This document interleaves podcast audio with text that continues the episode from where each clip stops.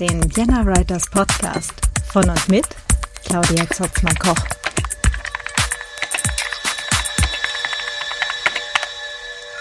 Hallo und herzlich willkommen beim Vienna Writers Podcast. Ähm, genau, heute auch wieder nicht allein, sondern über dieses Internet verbunden mit der Luise. Hallo. Hallo. genau, und äh, vielleicht mit im Ton zu hören, der eine Kater oder die andere Katze. Ja, genau, also Kater, äh, das jetzt gerade ist äh, Julian, ähm, der äh, ist recht vokal.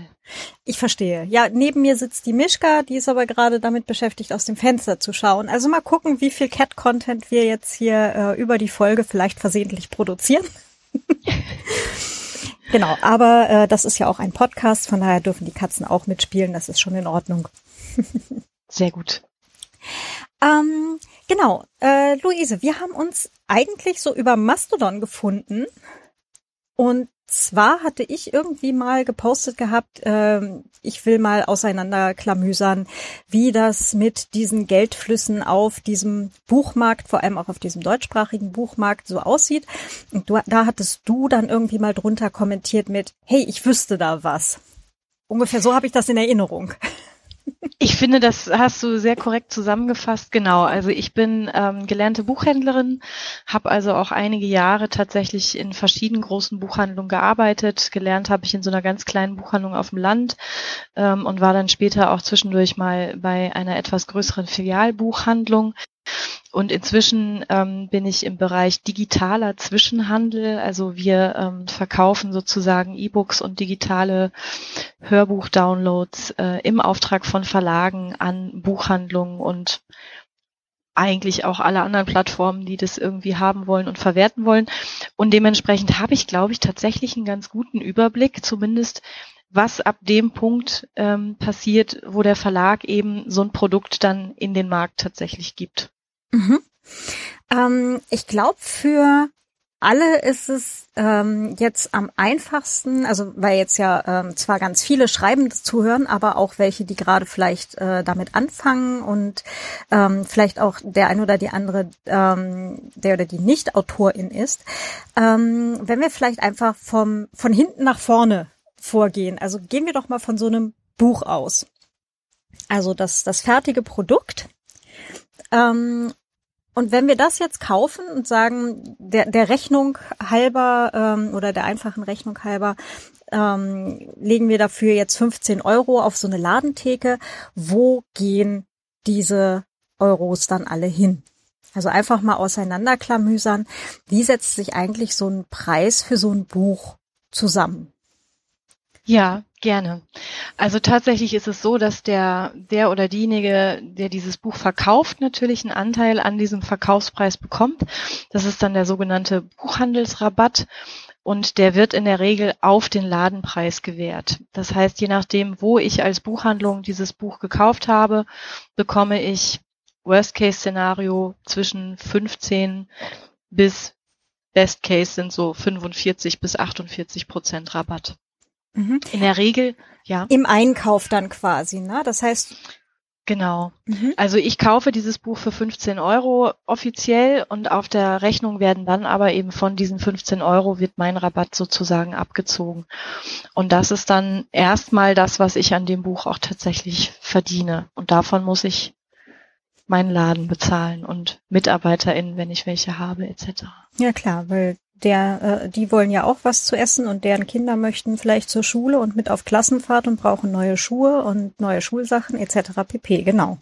Genau. Man kann dazu vielleicht noch sagen, dass der Standardrabatt oder der Durchschnittsrabatt, der liegt so bei 30 35 Prozent. Das ist eigentlich so das Gängige, weil ähm, viele Buchhandlungen die, e die Bücher auch dann nicht direkt beim Verlag bestellen, sondern vieles wird ähm, über die sogenannten Barsortimente bezogen, also die Zwischenhändler.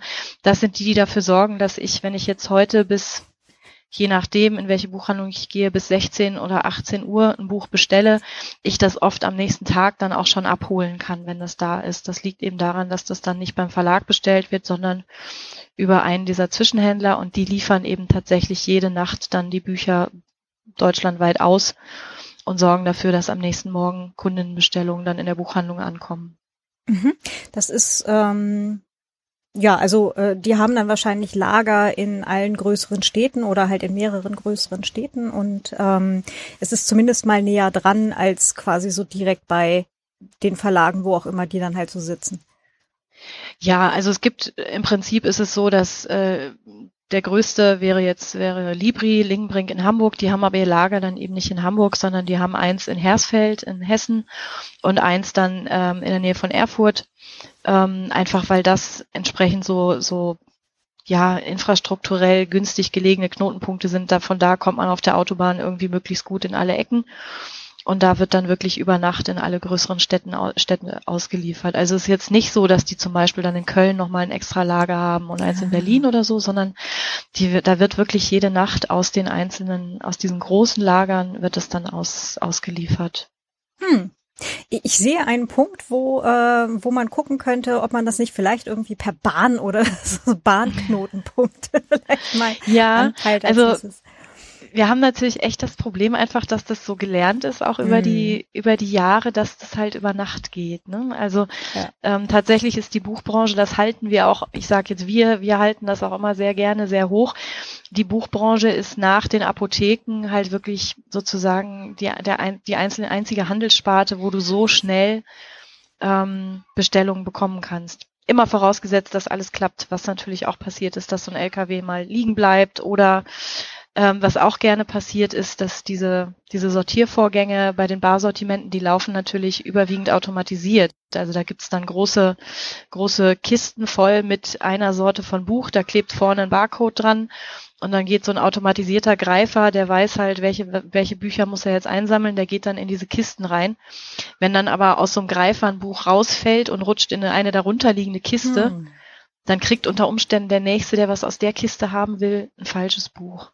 Das ah. passiert selten, aber es passiert, weil natürlich ähm, Fehler, passieren. Fehler einfach genau. nie ausgeschlossen sind. Genau. Ja, aber, aber grundsätzlich ist das eben der Weg, den, ähm, den viele Buchhandlungen gehen, wenn Titel eben nicht direkt vor Ort verfügbar sind, weil sie genug bestellt haben beim Verlag. Und da ist der Rabatt eben dann in der Regel etwas geringer, als wenn ich jetzt direkt beim Verlag ganze Partien bestelle. Mhm. Äh, eine Partie ist vielleicht auch wieder so ein, ist auch wieder so ein buchhandelsspezifischer Begriff. Ähm, es gibt zusätzlich zu dem, zu dem Rabatt auf den Ladenpreis gibt es auch äh, sogenannten Naturalrabatt. Das heißt, es kann sein, wenn ich sage, ich kaufe zehn Stück, dann bietet der Verlag an, eine Partie 11.10 zu liefern. Das heißt, das elfte Exemplar kriege ich dann kostenlos als Buchhandlung das müsste ich dann im Prinzip in diesen normalen Buchhandelsrabatt noch mit reinrechnen und das umlegen. Mhm.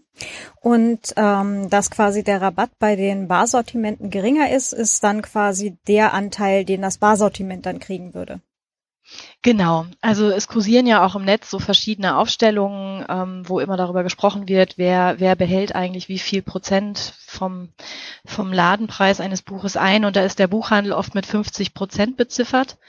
Und das liegt eben daran, dass das tatsächlich der klassische Barsortimentsrabatt ist. Also das Barsortiment bekommt 50 Prozent auf den Ladenpreis vom Verlag. Und von diesen 50 Prozent gehen dann eben 25 bis 35 für die Buchhandlung ab und der Rest bleibt beim Barsortiment. Also irgendwas zwischen 15 und 20 Prozent dann. Genau. Mhm. Okay. So, das heißt, wir haben jetzt mal die Hälfte von dem, was wir auf die Lade Ladentheke legen, ist, ist schon weg. Ist schon weg. Genau. So, also genau. jetzt äh, sind wir bei 7,50 Euro. Ja. Genau. Und jetzt sind wir noch äh, noch gar nicht äh, beim Verlag oder und, und vor allem noch gar nicht bei der Autorin angekommen. Hm. Ja.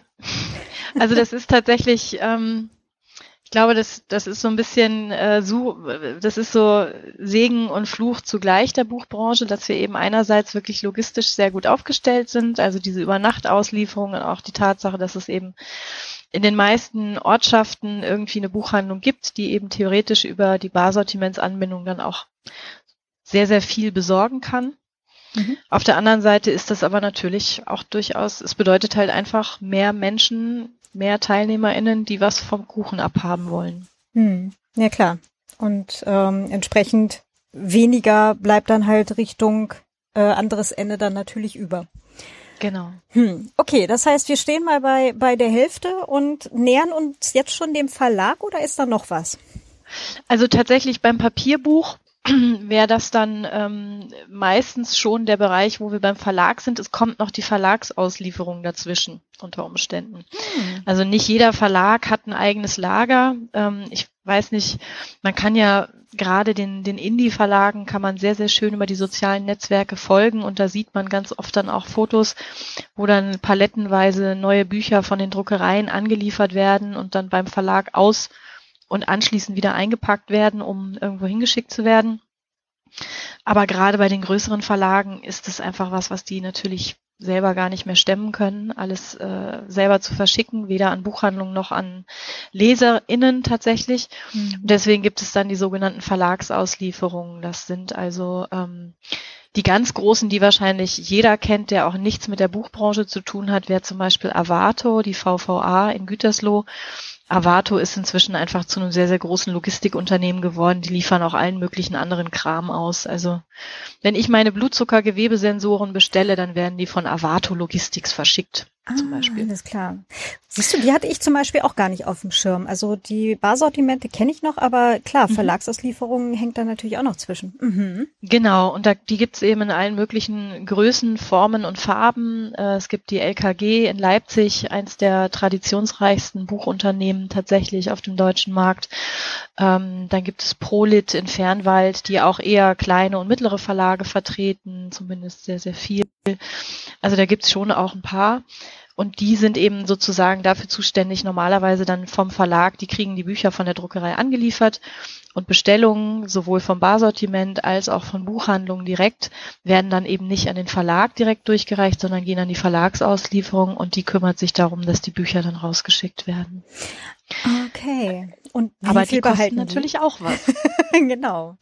Hm. Ja, das ist tatsächlich so ein bisschen, da bin ich ein bisschen blank, muss ich zugeben. Das ist relativ unterschiedlich.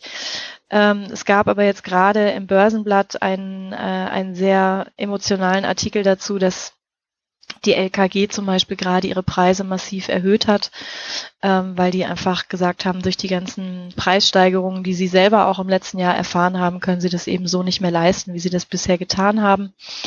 Und ähm, da bleiben aber sicher auch nochmal also ich, wie gesagt, das ist jetzt so ein bisschen ins Blaue gesprochen, weil ich denke, zehn Prozent muss man da schon auch nochmal hm. einbehalten. Da ist halt das Modell ein bisschen komplizierter auch. Die nehmen dann teilweise eben, äh, teilweise hängt es davon ab, wie viel Fläche man belegt. Dann ist aber natürlich auch die Frage, was bucht man bei denen noch alles? Macht man den Endkundenversand zum Beispiel selber oder ähm, es gibt auch Verlagsauslieferungen, die dann auch die Rechnungen noch vereinnahmen und konsolidieren. Das ist dann eine zusätzliche Leistung, die natürlich auch Geld kostet. Also das ist dann ist sehr unterschiedlich tatsächlich. Hm. Ähm, kurze Zwischenfrage, weil wir jetzt gerade bei den ganzen ähm, bei den ganzen Stellen sind, die quasi die Bücher von A nach B bewegen. Ja, also so mhm. von zwischen der Druckerei und äh, der glücklichen Leserin. ähm, was passiert oder an welcher Stelle werden Bücher wieder zurückbewegt, wenn es keine glückliche Leserin gibt? Also ähm, Buch wird zurückgeschickt äh, oder man hat vielleicht tatsächlich einen Fehldruck oder was auch immer. Ähm, wo ist denn da der Rücklaufweg? Überall. Okay. Also, also das, da, da, das passiert tatsächlich in all, an allen Schritten in dieser Kette. Also das, das Offensichtlichste ist natürlich, ähm, jemand hat ein Buch in der Buchhandlung gekauft, hat die ersten Seiten gelesen, hat sich hoffentlich, hoffentlich Mühe gegeben, den Rücken nicht zu brechen und keine Eselsohren reinzumachen, bringt das Buch zurück in die Buchhandlung. Buchhandlung hat welche Rücknahme, Policy auch immer, aber nimmt das Buch zurück das ist der erste Punkt. Und dann kommt es darauf an, wo die Buchhandlung den Titel bestellt hat. Wenn ich übers Barsortiment bestellt habe, dann habe ich die Möglichkeit, einmal im Monat eine sogenannte Remission an das Barsortiment zu machen. Da gibt es aber auch bestimmte Quoten, die ich als Buchhandlung dann möglichst nicht überschreiten sollte. Ähm, das wirkt sich übrigens auch auf sowas wie Ansichtsbestellungen aus. Hm. Also das war in meiner Zeit als Buchhändlerin immer sehr beliebt, dass dann Leute sich gerne auch mal fünf oder sechs Bücher zur Ansicht bestellt haben, nur um dann hinterher zu sagen, ja, nee, das war alles jetzt nicht, nicht das, was ich mir vorgestellt habe. Und dann muss ich die alle zurückschicken und ähm, das wirkt sich dann negativ auf meine, meine Remi-Quote bei Barsortiment aus und sorgt am Ende dafür, dass mein Rabatt im nächsten Jahr geringer wird, wenn es schlecht läuft. Ah, okay. Hm. Deswegen sind Buchhandlungen da manchmal auch so ein bisschen picky. Ich weiß, als Endkundin kommt man sich da manchmal ein bisschen, äh, kommt man sich da manchmal vielleicht schlecht behandelt vor. Das ist auch immer eine Frage, wie man es kommuniziert. Aber Fakt ist eben tatsächlich, jedes Buch, was die Buchhandlung ans Barsortiment als unverkauft zurückgeben muss, wirkt sich einfach negativ darauf aus, wie viel Umsatz ähm, am Ende die Buchhandlung insgesamt sozusagen noch mit den Barsortimentslieferungen machen kann. Das hm. hängt alles zusammen. Wenn ich es beim Verlag bestellt habe, dann habe ich auch da oft die Möglichkeit, was zurückzuschicken. Ich kann von vornherein mit einem sogenannten Remissionsrecht bestellen. Ähm, dann gibt es halt einfach eine Frist, in der ich Bücher zurückschicken kann. Das macht man zum Beispiel, wenn man einen Büchertisch ausrichtet. Also wenn mhm. du jetzt eine Lesung machst und du arbeitest da mit einer Buchhandlung zusammen und die sagt, ja super, wir kommen und wir stellen uns dahin mit unserem Tischchen und legen alle Bücher, die bis jetzt von dir erschienen sind in Verlagen, legen wir dahin. Dann kann die Buchhandlung bei den Verlagen sagen, hey, wir brauchen das für einen Büchertisch, bitte mit Remissionsrecht von 45 Tagen, 60 Tagen, was auch immer der Verlag einräumen möchte. Und dann wird auch erst danach die Rechnung gestellt. Dann habe ich also diese Zeit als Buchhandlung um die Bücher wieder zurückzuschicken. Die müssen natürlich in einem wiederverkaufsfähigen Zustand sein. Mhm. Also die sollten eben nicht abgegriffen aussehen, da sollten keine Ecken angestoßen sein, sondern die sollten dann wirklich aussehen wie neu. Das wird natürlich vereinfacht in dem Moment, wo man die Bücher einschweißt in Folie. Das ist jetzt aber Gott sei Dank ja aus umwelttechnischen Gründen gerade ähm, wird es deutlich zurückgefahren.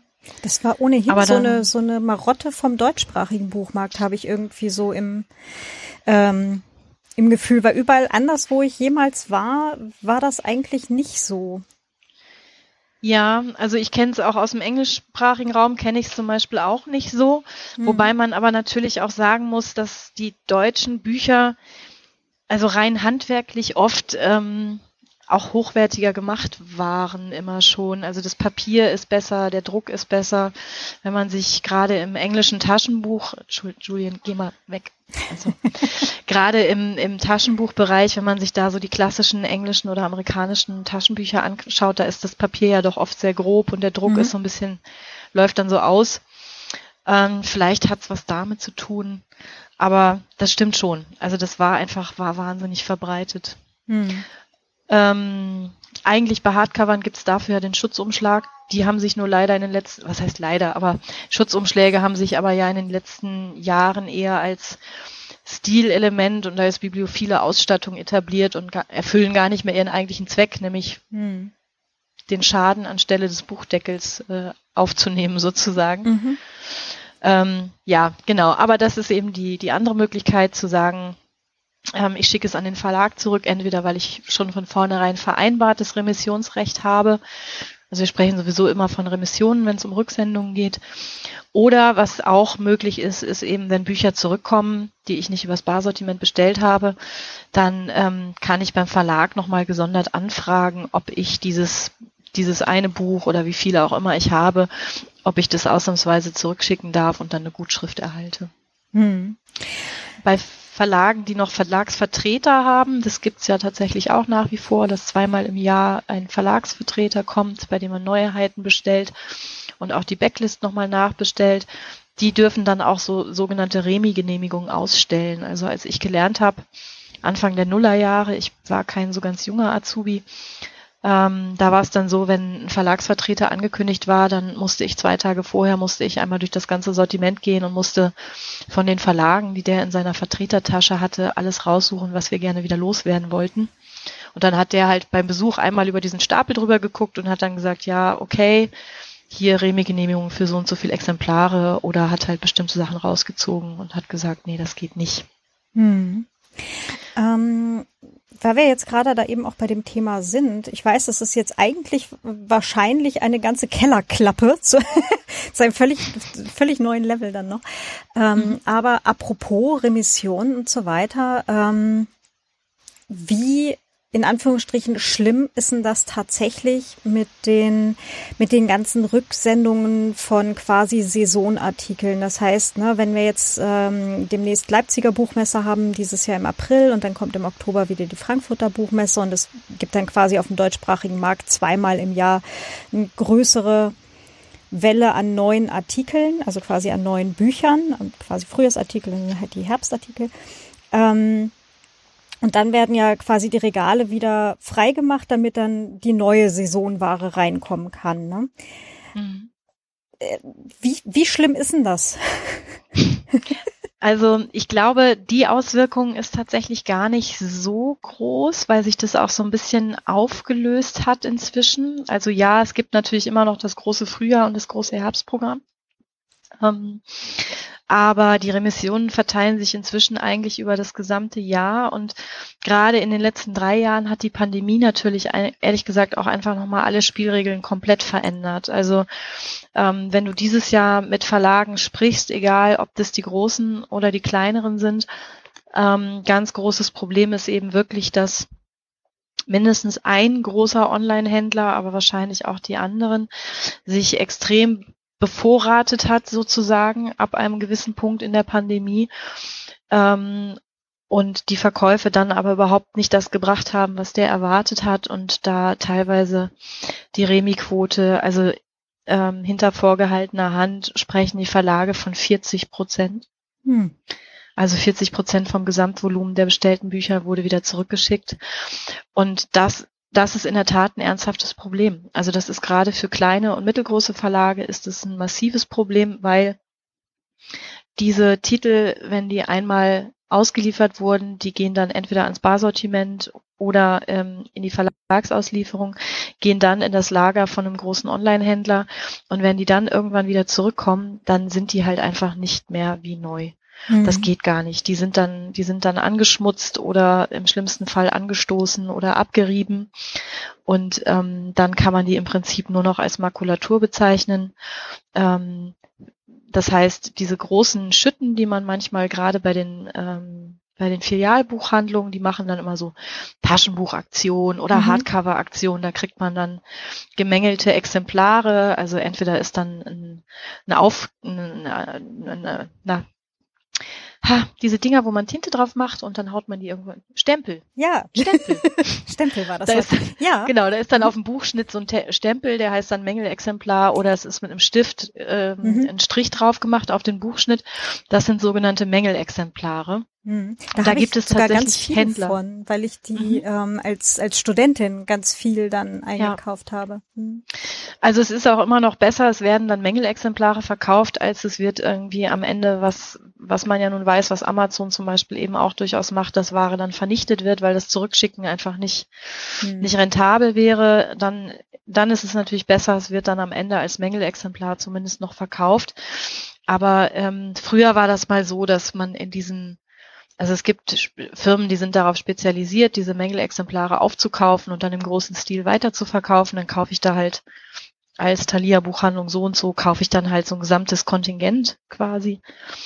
Ähm, und früher war das so, dass man halt gesagt hat, na ja, da sind dann Titel drin, die halt vier oder fünf Jahre alt sind oder sogar noch älter. Mhm. Und inzwischen findet man aber eben leider wirklich vermehrt dann auch Artikel wirklich, also Bücher, die aus dem Jahr davor sind, die findet man dann plötzlich in diesen, in diesen Mängelkisten. Und das greift halt in einen, in einen Trend, der sich schon relativ lang abzeichnet, nämlich dass tatsächlich, auch wenn es, ich würde es jetzt nicht klassisch als Saisonware bezeichnen, aber die Verweildauer von Novitäten im Buchhandel ist halt relativ gering.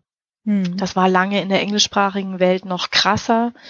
Ähm, aber auch bei uns ist es inzwischen so, dass so ein Titel eben oftmals nicht länger als sechs Monate hat, um sich einfach zu beweisen. Und wenn das dann nicht, denn wenn er sich nicht so schnell dreht oder nicht so viel gedreht hat, wie insbesondere die großen Buchhandlungen das erwarten, dann wird eben zurückgeschickt und dann äh, ja, hm. war es das also sozusagen. Also im, im klassischen Verlagsbusiness jetzt, ne? Weil gerade bei mhm. den bei den Indies, das sagen halt auch ganz viele, auch die Joanna Penn beispielsweise, äh, mit der hatte ich hier ja auch schon eine Folge gemacht zum äh, Indie-Publishing, also Self-Publishing aus äh, Überzeugung. mhm.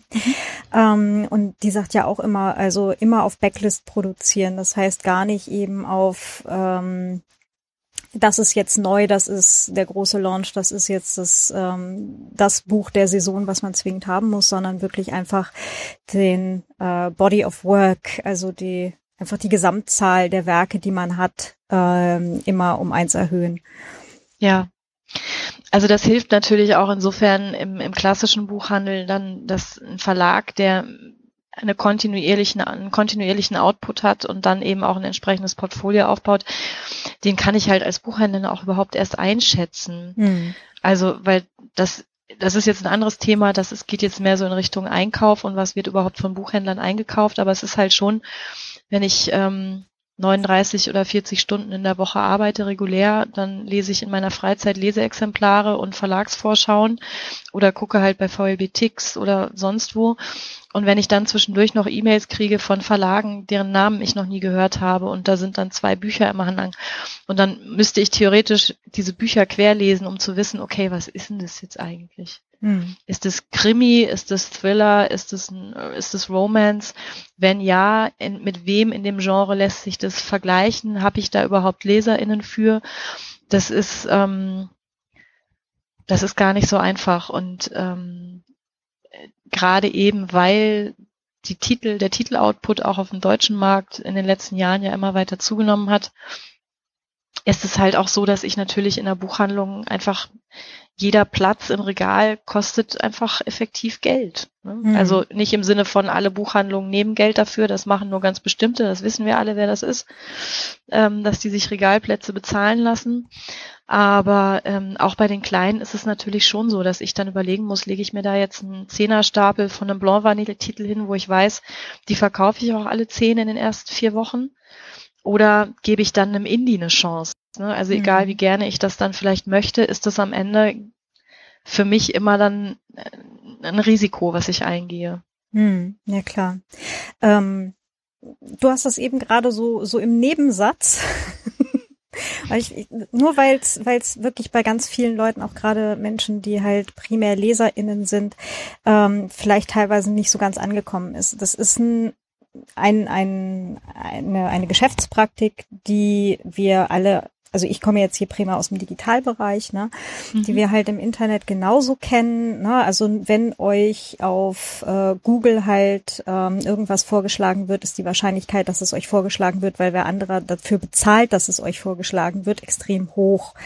Das gleiche gilt halt auch für so Sachen wie Google Maps oder sowas. Wer sagt, mhm. dass der Weg, der euch vorgeschlagen wird, nicht an irgendwelchen Läden vorbeigeht, die dafür zahlen, dass Leute an ihren Läden vorbeigehen? Ja. ja. Ähm, entsprechend äh, oder entsprechende Modelle gibt es halt dann offenbar im Buchhandel ebenfalls. Und ähm, die sind halt alle nicht davor gefeit, dass die Bücher, die uns präsentiert werden, nicht dort liegen, weil ähm, engagierte Buchhändlerinnen, die es zum Glück nach wie vor gibt, danke, danke, danke dafür, sie halt einfach total großartig finden und gerne ihren KundInnen verkaufen möchten, sondern einfach, weil jemand äh, TM dafür zahlt, dass diese Bücher an dieser Stelle in diesem Laden liegen. Genau. Das ist tatsächlich so. Ähm, Im Onlinehandel ist es auch im Buchhandel gängig. Da ist es ähm, ähm, da ist das wie an anderen Stellen eben auch. Also ich kann zum Beispiel auch be bestimmte Suchbegriffe in den Shops kann ich buchen, damit meine Titel dann eben immer, wenn jemand nach einem bestimmten Begriff sucht, möglichst weit oben in der Liste auftauchen. Das ist aber auch ziemlich teuer. Aber auch die Platzierung tatsächlich in den, sowohl in den Prospekten der Buchhandlungen als auch in den Läden kann ich natürlich kaufen. Also ja, auch da wird, die werden natürlich nicht, also wenn ich jetzt mit einem totalen Schrotttitel ankomme, kann ich denen so viel Geld hinterherwerfen, wie ich möchte, dann werden die das ablehnen. Aber gerade für die großen Verlagsgruppen ähm, ist das natürlich eine willkommene Gelegenheit, um eben bestimmte Titel einfach auch zu pushen, mehr Sichtbarkeit zu verhelfen. Und was tatsächlich, ich glaube, vor zwei Jahren jetzt ein großer, vielleicht war es aber auch letztes Jahr ein großer Aufreger war, dass eben offensichtlich ähm, bei Thalia, ich sage das jetzt so, weil das eben, wie gesagt, das ging durch die Presse, das ist kein Geheimnis, sich der chinesische Staatsverlag äh, prominent eingekauft hatte und plötzlich also ganze Regal oder Regalmeter, zumindest einige, einige Regalbretter voll waren mit Literatur aus diesem chinesischen Staatsverlag und das eben ohne, dass da jetzt irgendwie eine kritische Einordnung oder irgendwas erfolgt ist. Hm. Und es ist eben auch bei, bei normaler Belletristik natürlich so. Also gerade die gut, gut frequentierten Plätze, da wo ich reinkomme, was ich frontal sehen kann, da ist die Chance relativ hoch, dass jemand dafür bezahlt hat, dass bestimmte Titel da liegen. Hm. Äh, man kann die Frage danach, wie sich zum Beispiel auch Bestsellerlisten zusammensetzen, an dieser Stelle auch vielleicht einfach mal genau so im Raum stehen lassen. Ja, also das, das ist in der Tat, ich meine, die Frage ist sowieso, wie aussagekräftig sind diese Listen nach wie vor, weil die sich natürlich also ich meine, gut, der Name sagt es auch, Bestseller, es bezieht sich eben wirklich rein aufs Einkaufsverhalten und es sagt natürlich überhaupt nichts darüber aus, wie viele Leute haben ein Buch dann auch tatsächlich mit Genuss gelesen oder und gehört. Und wie viele Leute haben es immer. vielleicht nach zehn Seiten in die Ecke geworfen und es aber nicht beim Verlag zum Beispiel sich beschwert, dass es halt einfach wirklich ein katastrophales Buch ist, sondern sie haben es halt genau. halt einfach gekauft, weil es äh, oder halt verschenkt an irgendwen, weil es ja auf der Bestsellerliste oder stand halt in dem Regal für Bestsellerliste XY und so weiter, ja. Mhm. Ja, und man muss eben auch sagen, diese, dieses Spiegel-Bestseller-Logo, das ist natürlich auch so, dass ich in dem Moment, wo ich einmal ein, ein Buch hatte, was auf einer der Listen erschienen ist, dann wird dieses Logo natürlich auch auf alle nachfolgenden Bände draufgepappt. Ne? Das mhm. ist ähm, unabhängig davon, ob es sich jetzt bei diesem Buch dann wirklich tatsächlich auch um den Bestseller handelt oder ob das nur, nur in Anführungsstrichen die gleiche Autorin, der gleiche Autor ist. Mhm. Ähm, Sag mal, apropos, nur ganz, ganz cool, ich weiß, wir ja. sind eigentlich gerade ganz weit ab. Nee, ich ich habe ich hab schon eine super Bridge gleich zurück zum Thema Rabatt, alles gut. Also. Sehr schön. Ja. nee, ähm, äh, genau, Bestsellerlisten. Ähm, Jetzt ist mir auch meine Frage entfallen und ich nehme einfach deine Bridge zurück zum Rabatt. okay, es tut mir leid. Vielleicht fällt es dir wieder ein. Wahrscheinlich. Also ähm, jetzt habe ich das gerade so groß angekündigt. Jetzt sitzt neben mir eine Katze, putzt sich den Hintern und ich bin äh, my mind is blank. Ähm, ach so, nee, doch, genau. Ähm, diese, diese Maßnahmen eben zu sagen, okay, lieber Verlag, ihr bezahlt uns jetzt Geld dafür, dass wir euch besonders schön präsentieren irgendwo oder besonders prominent präsentieren. Das liegt eben auch daran, dass der Buchhandelsrabatt ähm, gedeckelt ist. Also ich als Verlag darf nicht sagen, ja super, Thalia, ich will, dass du meine Titel besonders schön hinlegst, deswegen gebe ich dir jetzt 60 Prozent Rabatt. Mhm. Sondern der Rabatt darf maximal 50 Prozent betragen. Mhm. Und ich darf auch Thalia als Händler oder Weltbild oder Osiander, wem auch immer, der Meierschen nicht mehr Rabatt geben, offiziell, als ich dem Zwischenhandel gebe. Da waren offiziell dazwischen. Ja, genau.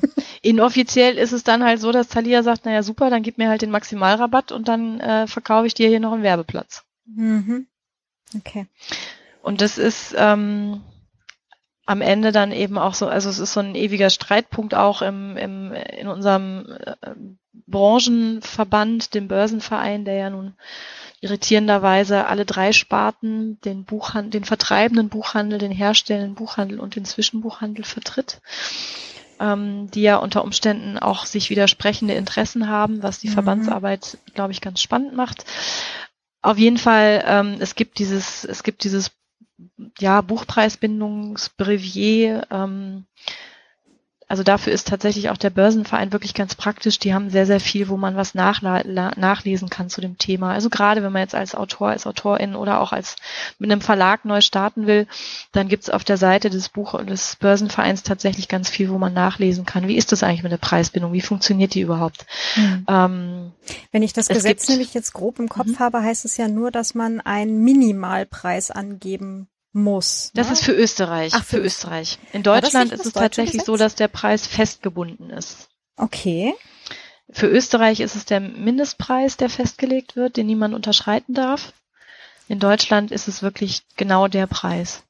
Okay, ähm, ich glaube, wir können mal Links zu den zwei Gesetzestexten auch irgendwie hier in die Shownotes packen, dann können wir da alle nach nochmal äh, noch mal nachlesen. Das war das Wort. Ja, ja mhm. genau. Hörbücher sind übrigens nicht preisgebunden. Mhm. Ähm, E-Books sind es inzwischen, die sind ganz offiziell mit aufgenommen worden, worden, aber Hörbücher nicht. Deswegen sind Hörbücher auch bei allem in dieser Betrachtung immer so ein bisschen gesondert. Ähm, anzusehen, weil da eben am Ende wirklich nur eine unverbindliche Preisempfehlung vom Verlag mitgegeben werden kann und kein, hm. kein wirklich fester Ladenpreis. Verstehe. Hm. Was zum Thema Rabatt vielleicht auch noch einfach nur, ähm, um die Bibliotheken einmal am Rande zu streifen. Wenn ich als öffentliche Bibliothek ähm, in einer Buchhandlung Bücher kaufe, was die meisten machen, also gerade gerade die kleineren, dann ähm, muss diese Buchhandlung mir gesetzlich einen Rabatt einräumen. Hm. Ähm, was dann quasi nochmal von deren Rabatt weggeht, oder?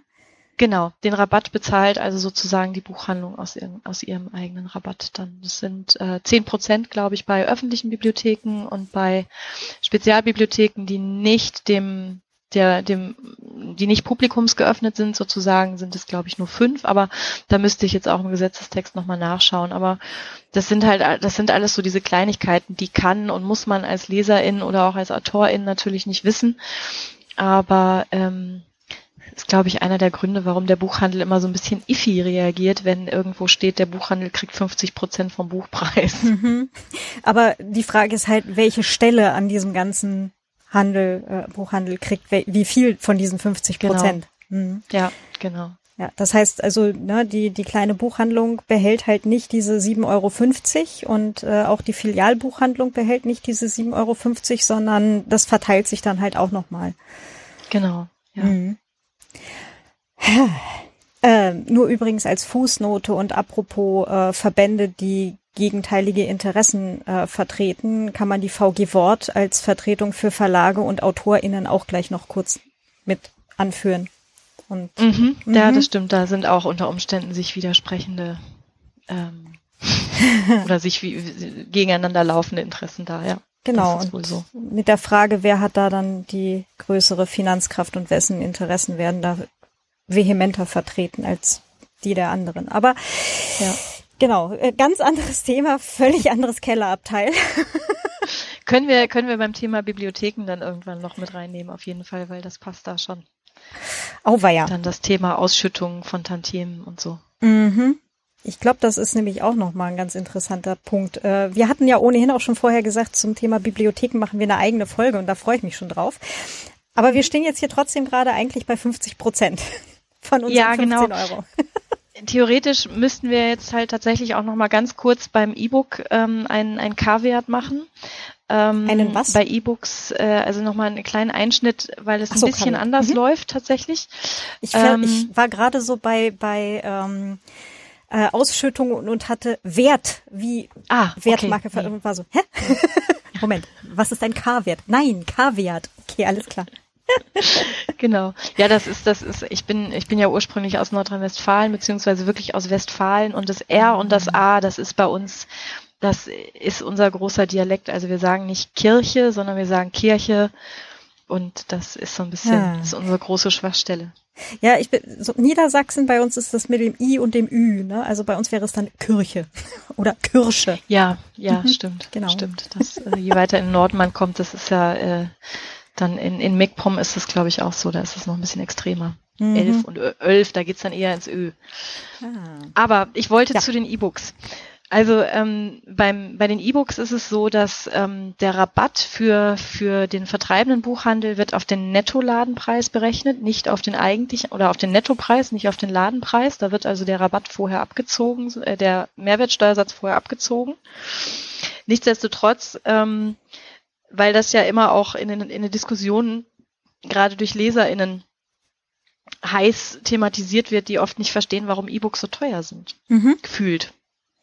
Und das liegt halt einfach daran, dass ähm, der Papierpreis beim Buch zum Beispiel, beim Papierbuch, der macht gar nicht so einen riesigen Unterschied. Also jetzt, wo sich gerade die Papierpreise im letzten Jahr verdreifacht haben, merken wir, dass es schon auch eine Rolle spielt, aber eben nicht so viel, wie man immer denkt. Mhm.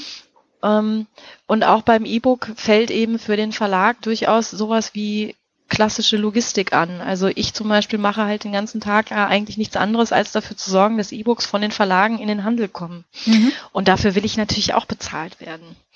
Ähm, und ein Cover haben die auch und einen Klappentext haben die auch und ein Lektorat haben die auch gekriegt, etc. pp. Also den ganzen genau, Bereich, der genau. halt innerhalb des Verlags stattfindet und nicht zur Druckerei geht und nicht Buchsatz, obwohl Buchsatz haben die Dinger auch, aber halt eben anderen. Mhm. Ja, genau, aber auch das ist natürlich ein Kostenfaktor. Also gerade mhm. ähm, je nachdem, über was für E-Books wir reden, wenn wir natürlich einfach einen Fließtext haben, da gibt es die Möglichkeit, einfach dann PDF, Word oder HTML nach Indien zu schicken und dann kriegt man da ein super formatiertes E-Book zurück. Ähm, aber wenn es ein bisschen aufwendiger ist, wenn bestimmte Layout-Elemente eingebaut werden sollen etc., dann kostet auch den Verlag natürlich die Erstellung des E-Books nochmal wieder Geld. Mhm. Bei PDF übrigens in der Regel noch mehr als bei EPUB, weil ein PDF so aufzubereiten, dass es äh, online gut funktioniert, ist gar nicht so, mhm. gar nicht so ohne. Ähm, aber da gibt es eben dann nochmal speziell Dienstleisterinnen, ähm, die dann dafür zuständig sind, eben dieses fertige E-Book vom Verlag an die unterschiedlichen Händler zu vertreiben, weil da einfach nochmal nochmal andere Kompetenzen und andere Leistungen gefragt sind, als das jetzt klassische Verlagsauslieferungen machen.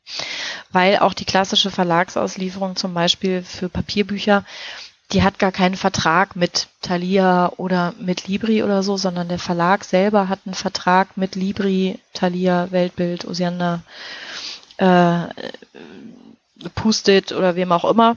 Und die Verlagsauslieferung handelt, sozusagen nur im Auftrag des Verlags.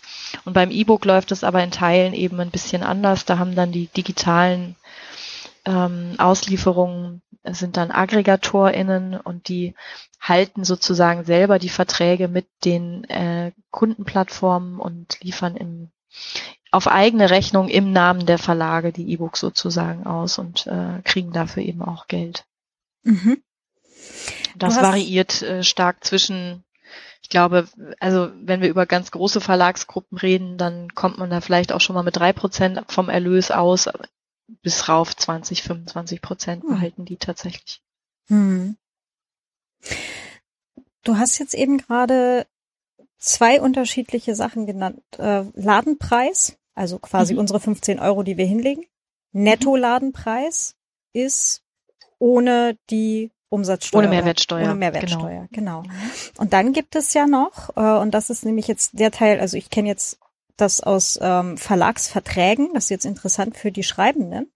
Äh, dann gibt es ja noch den Verlagsabgabepreis und das ist das Ganze dann nochmal ohne diesen Buchhandelsrabatt und so weiter. Mhm. Genau. Genau. Und da ist nämlich jetzt die Frage, wie viel Prozent, wovon genau kriegt die Autorin? Weil wenn da jetzt, äh, ist es nämlich was völlig unterschiedliches, ob da jetzt steht, äh, kriegt acht Prozent vom Netto-Ladenpreis, also quasi mhm. Nettopreis des Buchs oder kriegt acht Prozent vom Verlagsabgabepreis. Und das sind dann ja. gegebenenfalls eben 30 Prozent Unterschied oder so, ja. Mhm. Mhm. Genau, also beim, beim Papierbuch ist es natürlich auch, da ist es relativ klar, da sollte natürlich das Ziel immer sein, möglichst äh, einen, einen hohen festen Anteil vom Ladenpreis, Ladenpreis zu bekommen. Ähm, sei der nun netto oder brutto, das macht dann ja keinen großen Unterschied. Aber gerade im digitalen Bereich, sobald wir uns in den E-Book-Bereich bewegen, dann kommen diese ganzen supi-dupi neuen äh, Geschäftsmodelle ins Spiel. Also so neu sind die ja alle gar nicht. Scooby gibt's glaube ich, auch schon seit 2011 oder so. Aber mhm. ähm, Scooby zum Beispiel zahlt natürlich an den Verlag keinen keinen keinen Verkauf sozusagen. Also ähm, wenn ich bei Scooby als Nutzerin was lese und egal, ob ich das Buch jetzt nur anlese oder komplett durchlese, dann kriegt der Verlag halt nicht den vollen Ladenpreis vergütet, sondern er kriegt einen Anteil an dem, was die Plattform insgesamt eingenommen hat. Da gibt es dann auch unterschiedliche Modelle. Mal ist es ein Anteil von dem, was die einzelne Nutzerin im Monat bezahlt, mal ist es ein Anteil von dem, was über alle Nutzerinnen eingenommen wird und das wird dann relativ kompliziert aufgeschlüsselt nach, ähm, wie viel wurde gelesen oder wie viel Zeit wurde mit den einzelnen Medien verbracht. Und in dem Moment, wo wir solche Abrechnungsmodelle haben, funktioniert das natürlich nicht mehr mit dem Ladenpreis. Mhm. Und darauf beziehen sich dann eben so Formulierungen wie äh, Verlagsabgabepreis. Also im Prinzip bekommt man dann eben nur noch einen, einen prozentualen Anteil des, des Erlöses, den der Verlag auch wirklich vereinnahmt. Mhm von wem auch immer, entweder vom Barsortiment oder äh, der Aggregatorin oder mhm. eben auch vom Buchhandel direkt. Ja, Nettoerlös Und, kann da zum Beispiel auch drinstehen in solchen ähm, Verträgen. Genau. Mhm. Und das ist natürlich ein Problem, wenn die Verlage versuchen, da die gleichen Prozentsätze durchzudrücken, die sie einem vorher für den vom Ladenpreis angeboten haben, weil man dann natürlich am Ende wirklich deutlich weniger bekommt. Mhm. Deswegen lernt Verträge lesen. ja, also das ist, ähm, es gab äh, im deutschen Urheberrecht, Recht, ich glaube 2015, eine, ähm, eine entsprechende Anpassung, die also auch ähm, erfordert, dass sämtliche Nutzungsarten für die zu lizenzierenden Inhalte, wie auch immer man es nennen möchte, ähm, müssen wirklich explizit genannt sein im Vertrag. Also ähm, das ist auch einer der Gründe, warum viele von viele alteingesessene Verlage sich nach wie vor sehr schwer damit tun, überhaupt zu eruieren, welche Titel sie für solche Abo-Modelle wie Storytel, Bookbeat, äh, Scooby, Legimi Abo, was auch immer, da gibt's ja verschiedene, auch Kindle Unlimited natürlich, welche Titel sie da überhaupt zur Verfügung stellen dürfen, weil ganz viele Verlagsverträge mit AutorInnen aus einer Zeit datieren, in der das noch gar kein Thema war. Und wenn es nicht explizit erlaubt ist, ist es mhm. verboten. Hm. Was natürlich interessant ist bei diesen Klauseln wie ähm, und alle zukünftigen ähm, Verwertungsformen. Ja, das kann man schon reinschreiben, aber also ich kann um Gottes Willen, ich kann ja hier keine Rechtsberatung machen, aber aus meiner Sicht ist es problematisch.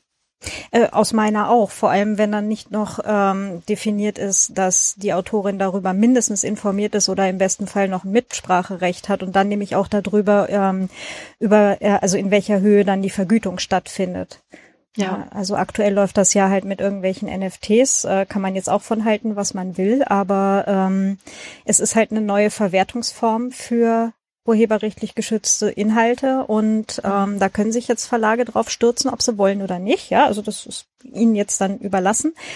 Ähm, und bei allen Büchern, wo dann halt steht und äh, oder allen Verträgen, die sie halt haben, wo dann steht und zukünftige Verwertungsform und nicht weiter ausdefiniert ist, muss die Autorin auch noch absegnen, äh, ist dann quasi jetzt freie Fahrt. Ja, also das ist, das ist tatsächlich aus, also aus meinem Arbeitsalltag bin ich ehrlich gesagt natürlich immer froh für alle Verlage, die pauschal möglichst viel freigeben, damit ich eben nicht bei jeder neuen Plattform, die ein Modell benutzt, was wir schon mal hatten, das nochmal explizit alles freigeben lassen muss. Aber gerade deswegen versuchen wir eben auch wirklich dann die Modelle, die, in denen wir die E-Books ausliefern, so zu formulieren, dass wir da eben nicht dann 50.000 unterschiedliche Varianten haben, ne, sondern dass man halt weiß, okay, das ist das Modell, das kommt am Ende dabei rum. Und dann kann der Verlag eben sagen, ja, ich möchte oder ich möchte nicht und kann dann auch Titel individuell das freigeben. Und das machen alle anderen eigentlich auch so. Also es gibt immer auch für Verlage die Möglichkeit, Dinge, Titel individuell zu regeln.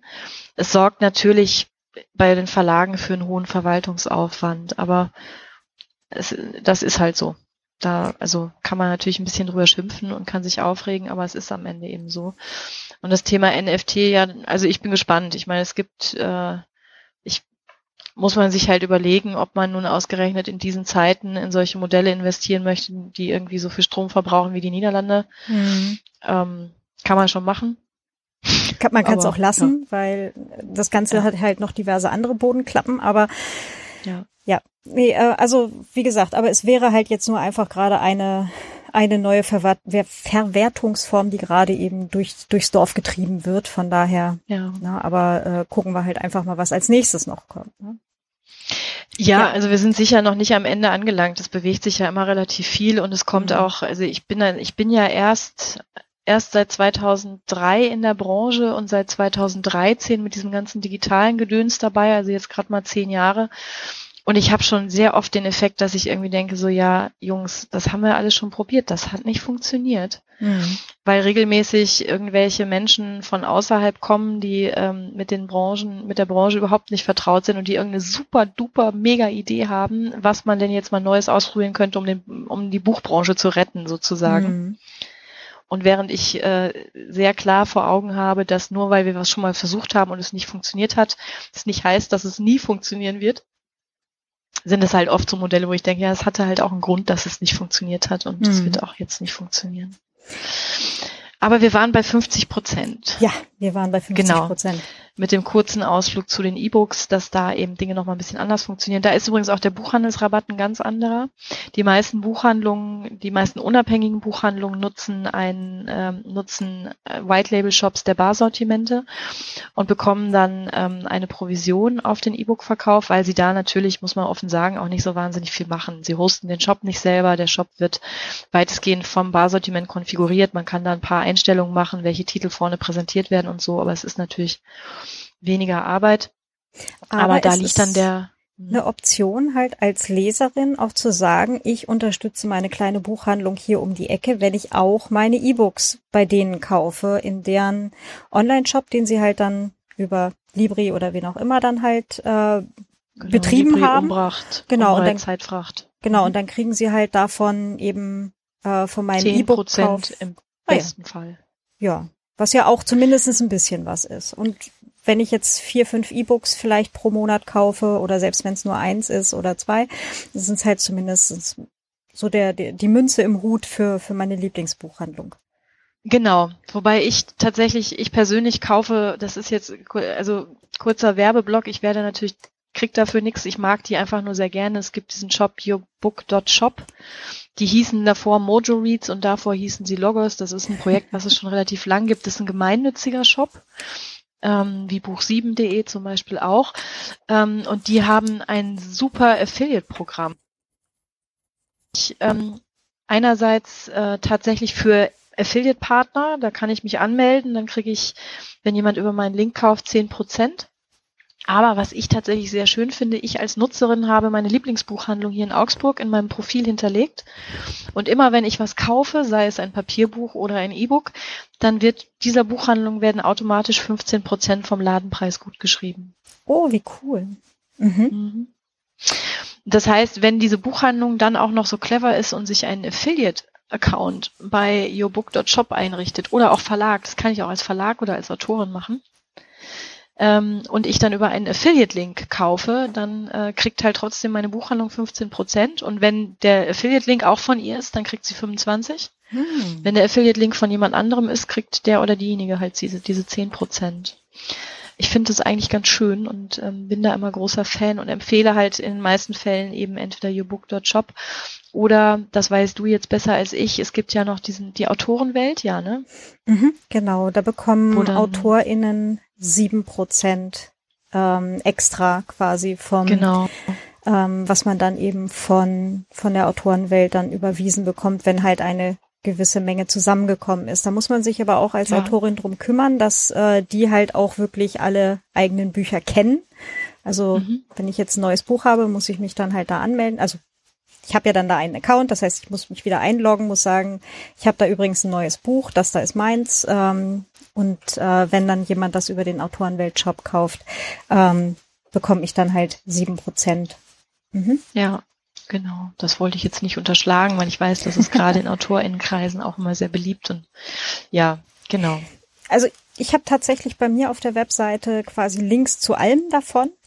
Mhm. Also auch zu äh, Buch 7 und zur Autorenwelt, zu yourbook.shop muss ich jetzt dann nachholen.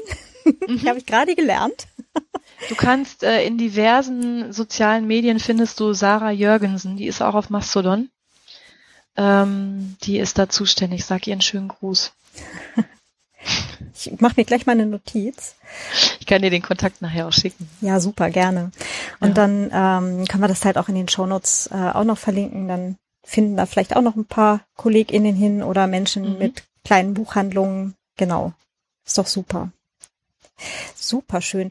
Genau, ähm, aber halt auch der Tipp für die AutorInnen, einfach Links zu allem davon und dann können die Lesenden sich nämlich aussuchen, möchte ich über Buch 7, über yourbook.shop, über Autorenwelt oder im Zweifelsfall auch über große Online-Buchhändler ja, kaufen. Definitiv. Mhm. Definitiv. Also das ist so eine Erfahrung, die der Buchhandel immer wieder macht und sie versuchen es trotzdem immer wieder. Man kann am Ende die Leserinnen auch schlecht dazu erziehen oder sie zwingen, irgendwo zu kaufen. Sie kaufen halt, wo sie möchten. Mhm. Genau, oder was sie halt kennen Lästige oder was Volk. schon immer da war oder ja. genau. Mhm. Okay, das heißt, wir sind aber immer noch bei 50 Prozent. Genau. Damit ähm, kommen wir dann halt im Verlag an, beziehungsweise von diesen 50 Prozent geht dann eben unter Umständen noch was für die Verlagsauslieferung ab. Mhm. Ähm, und dann geht eben im Prinzip die Verteilung dann im Verlag auf die unterschiedlichen Bereiche los.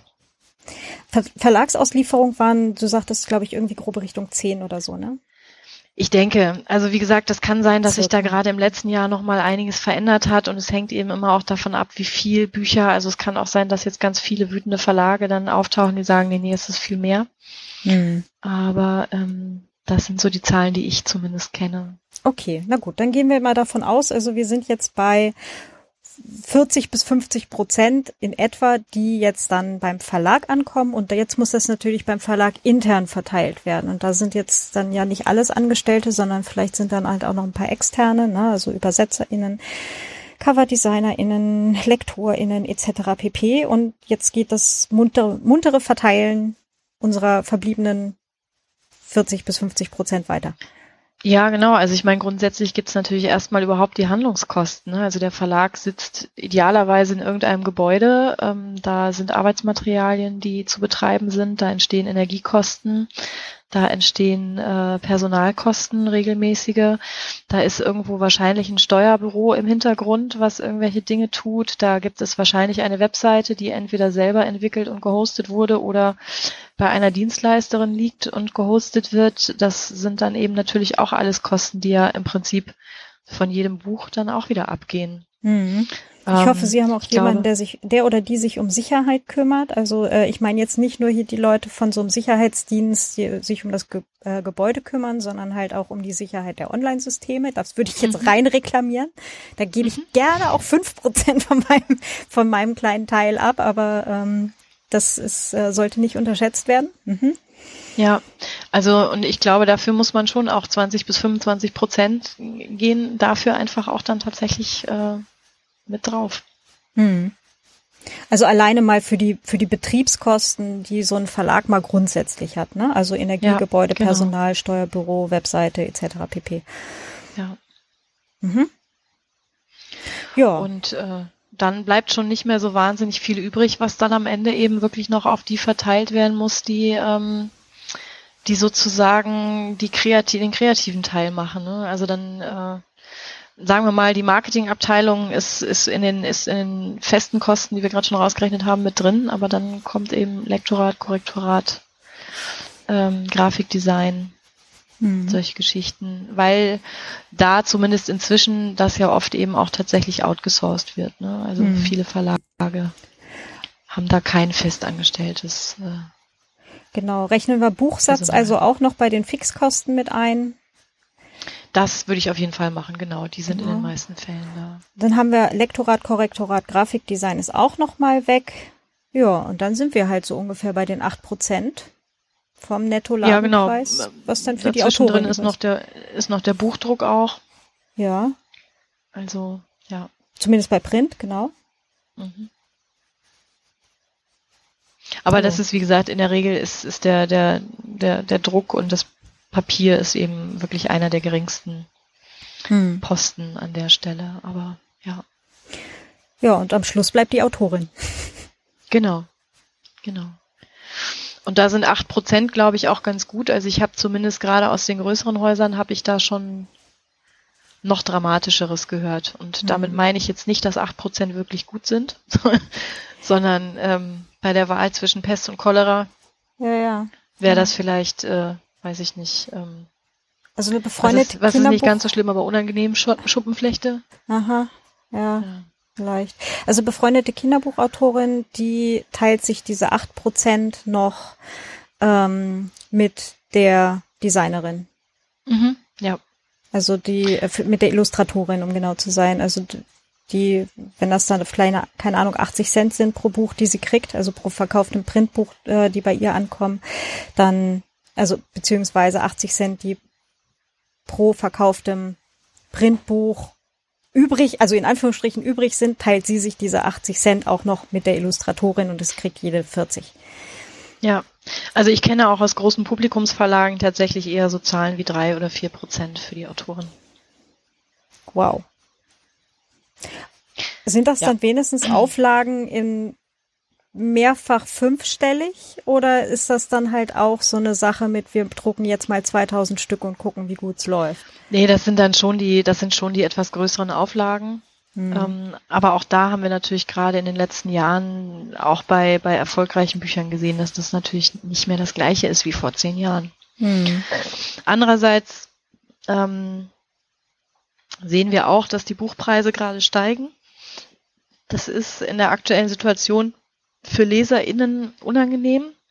Es ist aber tatsächlich aus der Sicht der, aus der Branchensicht ist es lange, lange überfällig. Mhm. Ähm, was aber auch natürlich auf der anderen Seite den Konflikt will ich es jetzt nicht nennen, aber schon auch so die Kluft zwischen selbstpublizierenden AutorInnen und, ähm, und dem Verlagswesen noch mal ein bisschen tiefer macht, weil am Ende natürlich ähm, einer der Gründe, warum eben die Buchpreise so steigen, ist eben auch, dass ich als Buchhändlerin eigentlich ungern ein Taschenbuch mir in den Laden legen möchte, was weniger als 10 Euro kostet. Hm. Weil in dem Moment, wo ein Buch weniger als 10 Euro kostet, muss ich da echt Ratten viele verkaufen oder meine Handlungskosten fressen meinen Profit auf. Hm.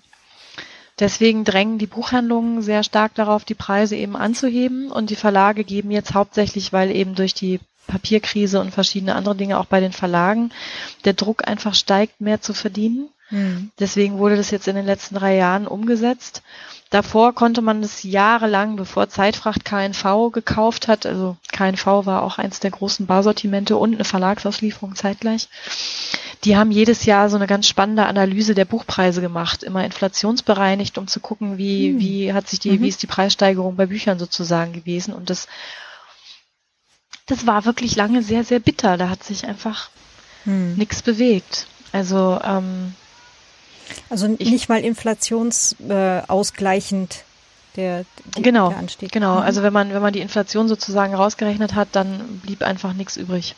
Hm. Vielleicht nur als Fußnote erwähnt, ähm, nur weil wir jetzt gerade zum Zeitpunkt der Aufnahme haben wir immer noch eine sehr hohe Inflation, also irgendwas, keine Ahnung, ich weiß es jetzt gerade nicht tagesaktuell, aber grobe Richtung acht Prozent oder so.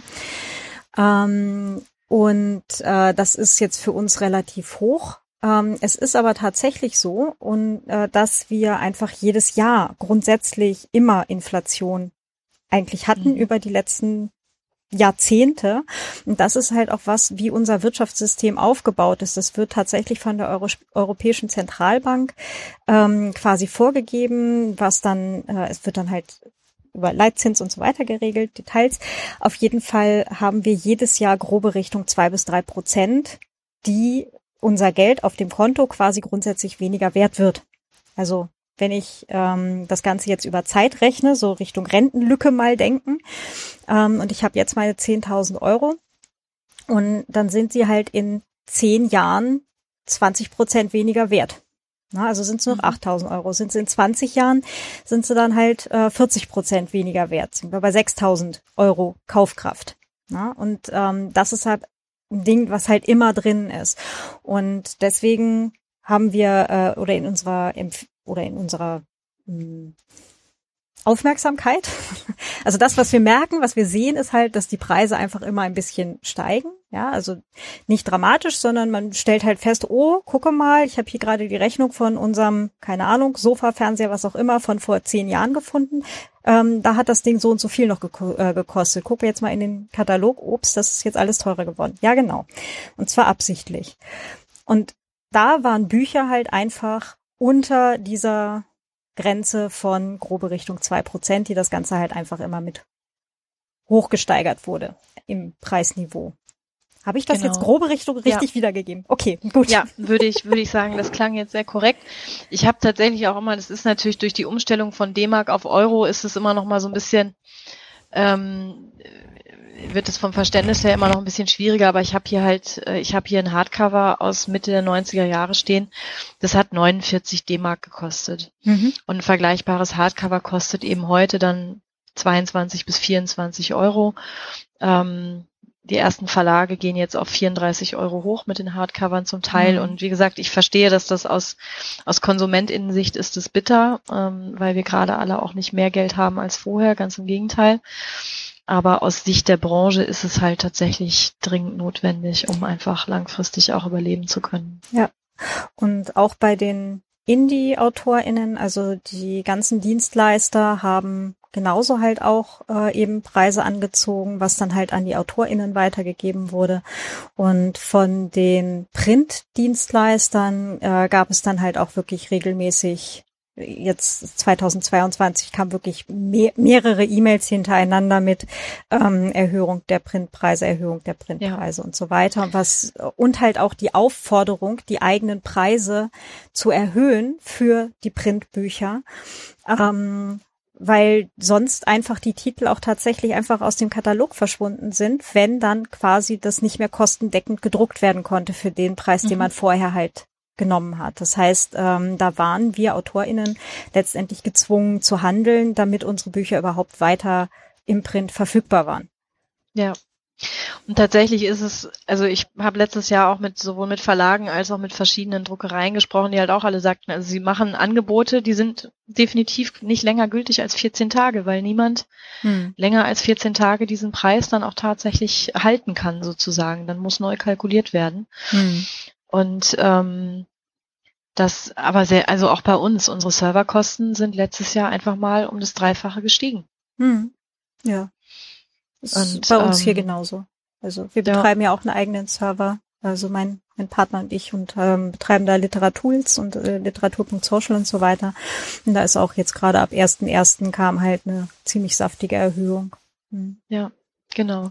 Und wir haben jetzt aktuell haben wir nur E-Books auf dem Server und Metadaten in Anführungsstrichen. Das heißt, es geht noch, aber es sind halt sieben Millionen Produkte, die da rumschimmeln bei uns. Mhm. Ähm, und äh, unser Metadatenfeed mit allen lieferbaren Produkten, wenn es runtergerechnet wird, sind es knapp vier Millionen unique E-Books sozusagen und ein paar Hörbücher. Der Metadatenfeed umfasst aktuell ähm, 34 Gigabyte. Mhm. Also einfach nur unsere, unsere, unsere Onyx-Meldung aller lieferbaren Titel. Hm. Das Was schon, schon eine Menge ist, ja. Ja. Wenn man jetzt mal so überlegt, wie viel nimmt so ein kleines Text, äh, so eine kleine Textdatei weg, ja. Ja, also ich meine, gerade die, äh, also eine XML sollte eigentlich ja auch nicht unbedingt so wahnsinnig viel Platz wegnehmen und gerade die E-Books ein gut, ein, ein wohl formatiertes EPUB, das sind natürlich, die sind natürlich auch nicht alle immer gut formatiert, aber ein gut formatiertes EPUB, EPUB da äh, reden wir ja maximal von ein paar Megabyte eigentlich. Ja, maximal. Also, ja, also wir, wir haben schon auch bei Tolino zum Beispiel kann man keine E-Books einlagern lassen, wenn das EPUB, da ist die Grenze 100 MB, bei PDF 250 MB. Mhm. Da haben wir schon so ein paar Kandidatinnen, die liegen da regelmäßig drüber. Hm. Aber die packen dann halt auch irgendwelche hochauflösenden Bilder da rein und so. Mhm. Das äh, funktioniert halt nicht. Ich werde das irgendwann mal rausfinden, wie groß man so ein EPUB eigentlich kriegt, wenn ich äh, irgendwann dazu komme, dass ich doch mal dieses Kochbuch angehe. Aber äh, ganz andere Sache und das wird auch dieses Jahr nichts mehr werden. Da habe ich gerade noch ein paar andere Sachen ähm, am Start. Wow, okay. Ähm, also Dankeschön erstmal fürs Aufdröseln helfen wo eigentlich unsere ich, angenommenen 15 Euro für das Buch jetzt eigentlich gerade geblieben sind. Mhm. Ähm, weil das ist, glaube ich, was, ähm, was den meisten absolut nicht klar ist. Weil ähm, äh, dann doch ja, also ähm, gerade Menschen, die anfangen zu schreiben, da gibt's ja dann doch immer noch diese romantische Vorstellung und dann schreibe ich ein Buch und danach setze ich mich quasi zur Ruhe und lebe von den Einnahmen aus diesem einen Buch. Ja. Schwierig. Ja, also ich meine, die, wir, wir, wir kennen vielleicht alle ähm, den Pfau von Isabel Bogdan, weil der jetzt gerade in den Kinos anläuft im März. Hm. Ähm, die, der Titel war als Hardcover Spiegel-Bestseller, der Titel war dann, glaube ich, im, pa im Taschenbuch auch nochmal Spiegel-Bestseller.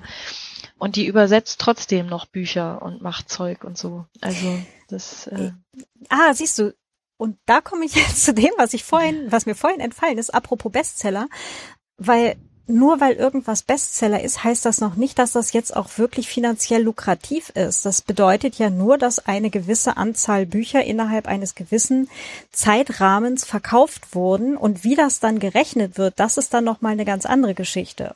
Ja? Genau, also das ist am Ende dieser diese Spiegelbestseller, das macht ja macht die GfK. Ähm, die äh, zusammen mit Media Control und das wird eben aufgrund von bestimmten Warenkörben äh, aus dem Buchhandel und aber auch von Befragungen errechnet. Ähm, das ist ohnehin ist so ein bisschen wie die Bibliotheksausschüttung von der VG Wort, hm. Entschuldigung. ähm, Aha. Das ist halt nie, es wird nie, es, oder es, es, wird halt nicht alles erfasst, sondern es werden einfach stichprobenartig sozusagen bei bestimmten, an bestimmten Stellen. Das sind bei, beim Spiegel Bestseller immerhin mehr Buchhandlungen als die, als die VG Wort Bibliotheken abfragt, aber mhm. das Prinzip ist, ist das gleiche. Wenn du Pech hast und verkaufst dich halt genau da gut, was nicht abgefragt wird, Amazon zum Beispiel. Mhm ähm, dann tauchst du halt nicht auf. Ja, oder so. wenn du weißt, du hast äh, zig Bücher in Bibliotheken, in kleinen Landkreisen oder was weiß ich auch immer mhm. stehen. Und das sind dann die, die nicht abgefragt werden, sondern da werden dann halt die, die, die und die Bibliothek abgefragt und eben nicht die, genau. in denen du stehst, dann kriegst du halt leider auch kein Geld. Ja, und die Chance ist bei, ich glaube, was, acht Bibliotheken mhm. ziemlich hoch, dass deine nicht dabei ist. Ja. Genau. Genau, aber das ist in der Tat äh, so ein bisschen schwierig und auch sämtliche Statistiken. Der Börsenverein gibt immer gerne Statistiken raus, Leserschwund und Käuferschwund und so. Was da halt überall immer rausfällt, ist das Streaming auch von E-Books. Mhm. Ähm, also diese ganzen Plattformen, Scooby, Kindle Unlimited sowieso, weil Amazon natürlich seine Daten auch nicht rausgibt. Würde ich an deren Stelle vielleicht auch nicht machen, weiß mhm. ich nicht. Aber ist ja auch egal. Aber Übrigens auch nicht an die AutorInnen. Nee, natürlich nicht. Also, ähm, also just saying. Aber ne, da sagst du auch einen ganz wichtigen Punkt. Also diese ganzen, äh, also Streaming beziehungsweise Abo-Modelle für für Bücher, ne, ähm, die dann genau. halt auch nach gelesenen Seitenzahlen ähm, honoriert werden. Ähm, da sagen sie zum Beispiel auch bei Amazon den AutorInnen nicht. Äh, übrigens, es fallen dir alle Leser auf Seite 82 raus, was mhm. der Autorin vielleicht auch noch helfen würde, zu gucken, okay, ähm, was habe ich denn da gemacht? Ups, da habe ich den Hund umgebracht. Schade. Dann sollte der Hund halt doch überleben. Ähm, sondern äh, man kriegt halt einfach nur ein, ja, gibt halt irgendwann eine Abrechnung. So. Mhm. Ja. An Verlage wird es übrigens ein bisschen anders abgerechnet. Die rechnen nicht auf Basis, also bei Kindle Unlimited, da ähm, wird, wenn ein bestimmter Lesefortschritt äh, erreicht ist, wird ein Anteil des, des Kaufpreises ausgeschüttet. Ähm, also diese ganze Sache mit, ähm, dass alle jeden Monat sehnsüchtig darauf warten, dass Matthias ähm, die die Zahlen, die errechneten Zahlen aus äh, veröffentlicht. Ähm, das gibt's bei Verlagen so nicht, sondern da läuft es ein bisschen anders, aber viele andere Modelle rechnen eben zumindest nach Lesefortschritt. Und, äh, mhm. Aber die Daten am Ende, auch die die Buchhändler haben, wer kauft eigentlich was, also was ich zum Beispiel total spannend fände, wäre mal zu wissen, wie viel wird eigentlich in den, in den Apps auf Smartphones und auf Tablets gelesen und wie viel wird vielleicht eher noch auf klassischen E-Book-Widern gelesen? Wo findet es eigentlich alles statt? Aber solche, an solche Daten kommt man halt einfach nicht ran. Hm, nee, tatsächlich leider nicht. Also es gibt halt ähm, Auswertungen da halt auch ähm, und Statistiken, aber das sind dann halt auch Befragungen beziehungsweise eben genau. Stichpunkt, aber kein, keine ähm, ja komplett belastbaren Zahlen eben. Mhm. Nee, also es ist so ähnlich. Audible macht jedes Jahr diesen Audible Kompass, der ist schon ganz spannend, aber auch der beruht halt nicht auf den Daten, die Audible selber erhebt, sondern auf einer Befragung der Audible-NutzerInnen. Und dann ist halt ja. Das übliche Problem, was man da hat, die Frage, wie viel ist da hm. unter Umständen auch von äh, optimierten Selbstbildern eingeflossen, die die Menschen so von sich haben. genau, und ich lese übrigens 52 Bücher pro Jahr. genau, und nur Hochliteratur. Natürlich, unter Bachmann-Preis mache ich ja überhaupt nichts. Ja, nee, nicht mal das Cover angucken. Nee. oh weia, ja. Wow. Was haben wir noch vergessen? Äh, ich würde dir einfach auch für die Shownotes vielleicht noch diese Beispielkalkulation von äh, dem Wohland und Quist schicken, mhm. falls du die nicht kennst. Der hat es, das ist zwar schon ein paar Jahre alt, aber das finde ich auch nochmal ganz schön. Der hat auch tatsächlich einfach mal bei sich im Verlag aufgeschlüsselt, wie viel ähm, auf welche Stationen sozusagen entfällt. Mhm. Der hat halt Buchhandelsrabatt und Vertriebskosten zusammengepasst, zusammengefasst, aber alles darunter, was wir jetzt eher so ein bisschen so Pi mal Daumen gemacht haben, hat der noch ein bisschen genauer aufgeschlüsselt. Mhm. Super.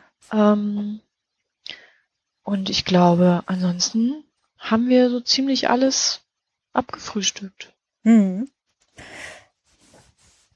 Schauen wir mal. Ansonsten, wir haben ja vor, wir machen noch eine Folge. Gerne. Zu den, zu den Bibliotheken dann und ähm, wie das eigentlich aussieht. Und dann gucken wir uns auch mal ganz äh, ein bisschen genauer an, ähm, ne, wie das dann auch mit äh, Tantiemenausschüttung und so weiter aussieht. Ähm, und wie man es auch als Autorin schafft, jahrelang quasi am System der VG Wort vorbeizuschreiben und jahrelang gar kein Geld zu kriegen, das geht auch. Hm. Das geht sogar relativ gut, kann ich aus eigener ja. Erfahrung sagen. Ähm, aber vielleicht auch für alle anderen, wie man es denn vielleicht schafft, das äh, System halt auch Dass zu treffen. Dass man das nicht macht. Mhm. Mhm, genau. Und ähm, da schauen wir dann noch mal genauer drauf. Und wenn uns noch irgendwas einfällt, dann werde ich das in den Show Notes ergänzen. Und äh, genau, hab da auf jeden Fall mal einen Blick drauf. Da sind dann auch, ähm, du hattest jetzt vorhin hier Presseartikel genannt und den Artikel vom Börsenverein, der ist soweit ich weiß auch, glaube ich, von außen erreichbar, ne? Also zumindest die, die Sachen über das Buchpreisbindungsgesetz. Genau, ja, genau. genau. Das, ja. das findet ihr dann alles hier in den Shownotes. Schaut da auf jeden Fall rein. Und da findet ihr auch ziemlich sicher, äh, wo ihr die Luise und mich äh, im Internet findet. Ähm, ja, das, wobei ich wenig über Bücher schreibe tatsächlich und hauptsächlich über Katzen und meine Ukulele. Finde ich jetzt nicht so schlimm. ich finde auch, das ist einfach das deutlich ergiebigere Thema, aber. Och. Nachdem wir jetzt gerade eine Stunde 14 über, über Bücher gesprochen haben, war das jetzt vielleicht eine gewagte Aussage. Genau, aber ähm, ich glaube, wir haben auch beide ausreichend Cat-Content im Hintergrund äh, einbringen können, dass, ähm, dass uns die Menschen abnehmen, dass wir, also sowohl du als auch ich über Katzen posten. Sehr gut. Alles klar. Dann, Luise, ganz, ganz herzlichen Dank. Danke dir. Ich bin ja immer froh, wenn mich jemand reden lässt. Ja, also total gerne. Ähm, ich finde das auch super spannend, ähm, weil es ja doch nochmal eine, eine andere Perspektive halt auch wirklich auf diese ganzen Bewegungen auf dem Buchmarkt ist, ähm, die jetzt halt so als Autorin oder halt auch als Leserin vielleicht nicht so spontan eingängig ist oder halt nicht so offensichtlich. Mhm. Mhm. ja. ja ganz lieben Dank für diese Einblicke. Und äh, ich hoffe, es ist jetzt allen irgendwie klarer geworden, warum man von einem Buch als Autor, Autorin relativ wahrscheinlich noch nicht leben kann. Ja.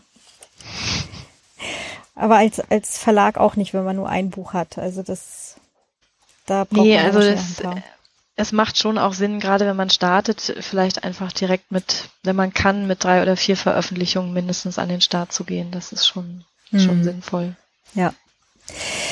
Na gut, dann würde ich sagen, bis zum nächsten Mal.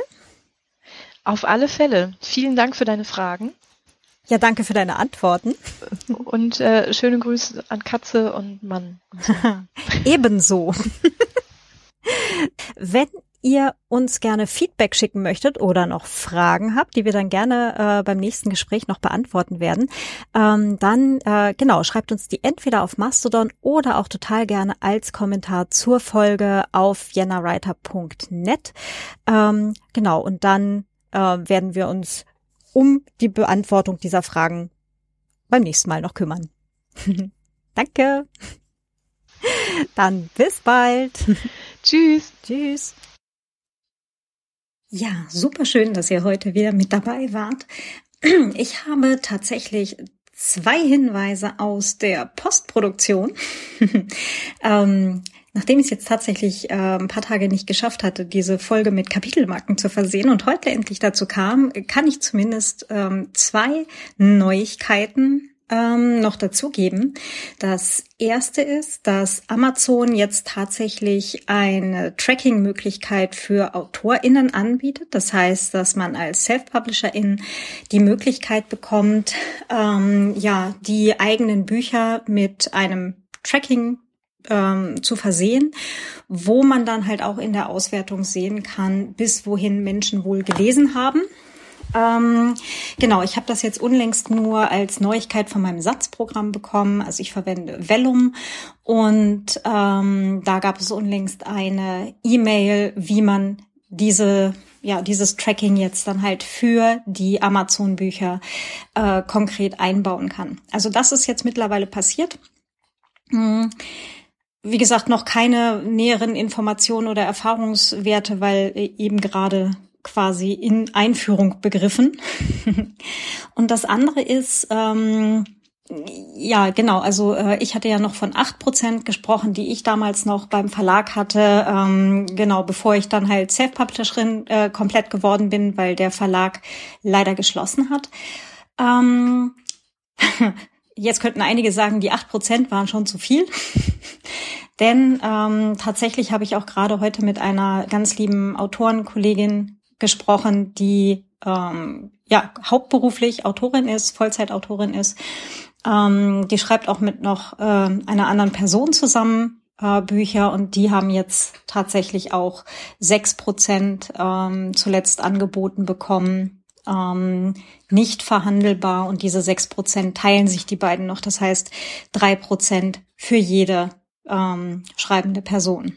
Genau. Schwierig. Finde ich ganz, ganz, ganz schwierig.